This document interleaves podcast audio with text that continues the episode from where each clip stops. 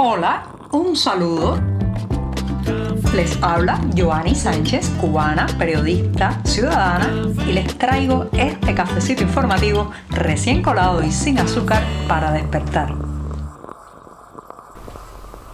Último cafecito informativo de esta semana. Sí, estoy viviendo un viernes, un viernes que además es 25 de agosto de 2023, ya se nos está prácticamente terminando este mes y ya tengo mi café servido para darme ese primer buchito del día y contarles los temas principales de esta jornada. Así que voy con este sorbito amargo y siempre, siempre necesario.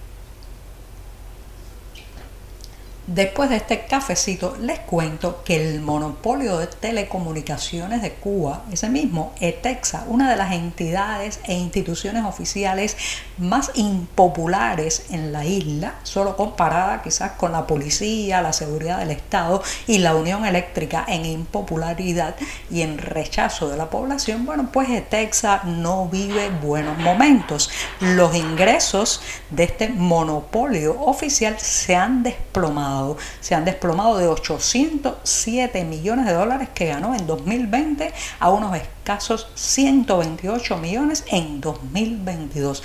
¿Qué ha pasado con este desplome? ¿Qué hay detrás de estas cifras? Varias razones. Por un lado, recuerden que con la llegada del servicio de navegación web a los móviles a finales del año 2018, eh, bueno, pues mucha gente poco a poco comenzó a sustituir las mm, tradicionales llamadas telefónicas, sobre todo las que se hacían desde el extranjero a la isla por parte de los emigrados que querían contactar a su familia, empezaron a sustituir poco a poco esas llamadas tradicionales por las videoconferencias o las llamadas de voz a través de servicios de mensajería instantánea como Telegram y WhatsApp.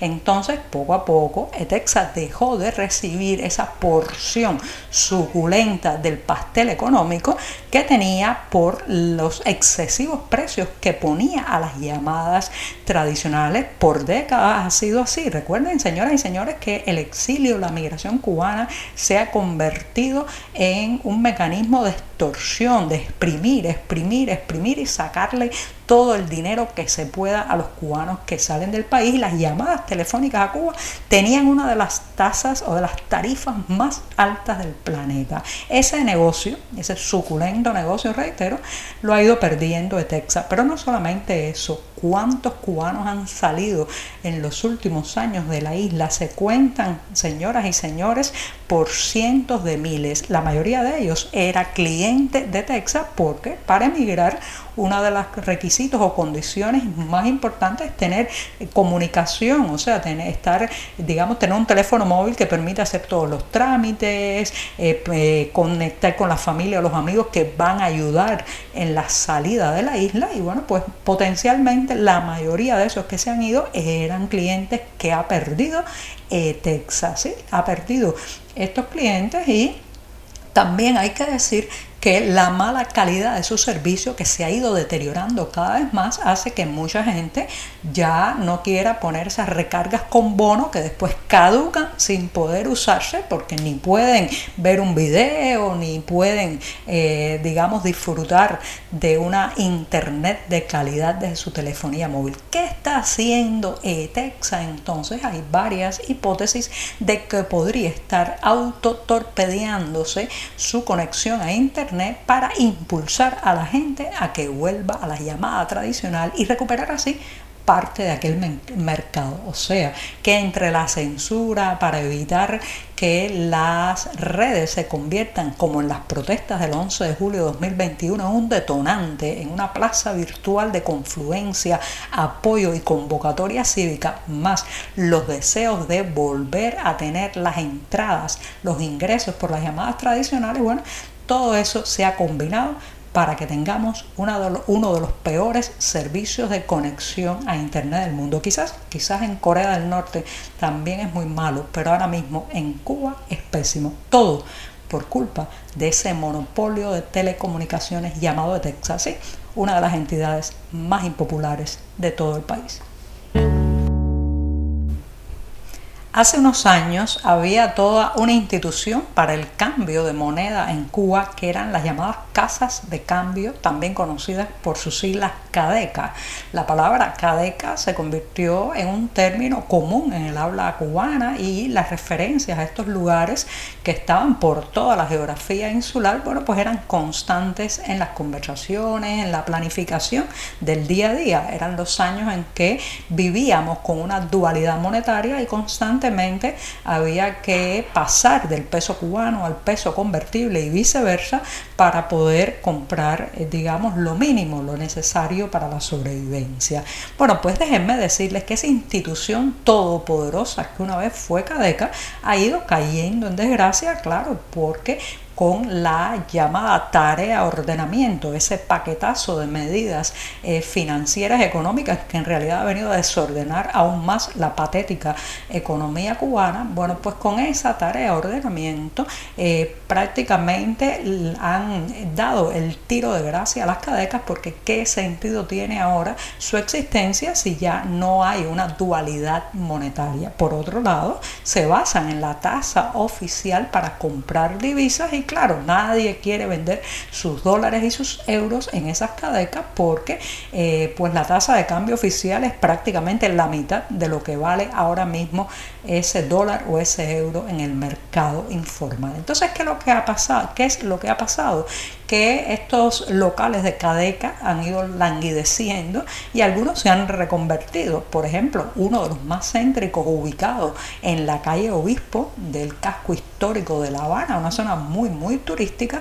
Bueno, pues una de esas cadecas que antes tenía una larguísima fila a sus afueras, ahora se ha reconvertido en un local con una tienda privada, ¿sí? gestionada por una MIPYME que vende juegos didácticos para niños, algunos ornamentos también para fiestas infantiles y cucarachas de plástico para sacarle un susto a cualquiera, el mismo susto que uno se lleva cuando ve cómo se ha devaluado el peso cubano y cuánto valen ahora mismo las divisas en el mercado informal.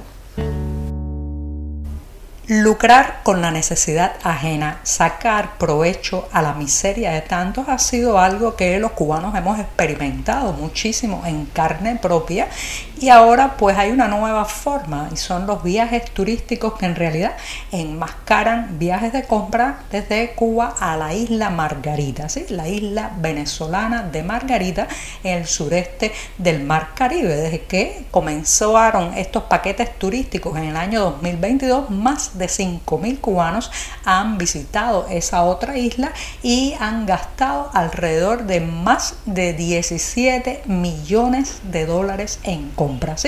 Según las autoridades turísticas de, de Margarita, pues el promedio de gasto de cada cubano que los visita es alrededor de 3.400 dólares y se espera que hoy, 25 de agosto, este mismo viernes, se inaugure una, una nueva ruta, esta vez para un avión que funcionará como un carguero capaz de transportar hasta 20 toneladas. O sea, esto es en realidad no es turismo, no se trata de que los cubanos van a ir allí a admirar la naturaleza, a recorrer las playas, a bañarse en el mar de Isla Margarita, sino que van movidos por la urgencia de poder comprar mercancías básicas, muchas veces eh, zapatos, ropa, comida, especias, electrodomésticos que luego traer a la isla para su sobrevivencia o para terminar revendiéndolo en el mercado negro o mercado informal. Por tanto, esto es un turismo eh, de aprovechar aprovecharse de la crisis cubana, de la miseria cubana. Me imagino que tanto los organizadores por la parte venezolana como los organizadores oficiales por la parte cubana deben estarse forrando los bolsillos con esta ruta, esta ruta entre Cuba e Isla Margarita, que es un turismo, vamos a decirle así, o unos paquetes turísticos de la necesidad, de la miseria, de la extorsión.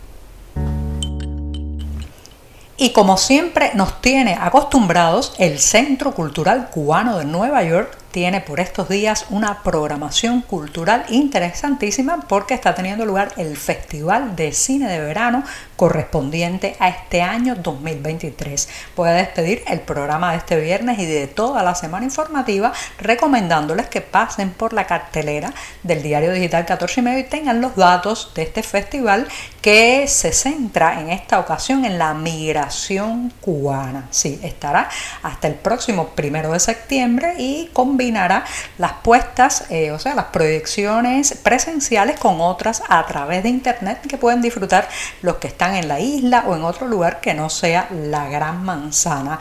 Abordará desde la crisis de Mariel de 1980, también un poco más atrás, ese éxodo los primeros años de la llegada al poder de Fidel Castro y posteriormente, claro, la crisis de los llamados balseros de a pie a través de Centroamérica que todavía hoy estamos viviendo.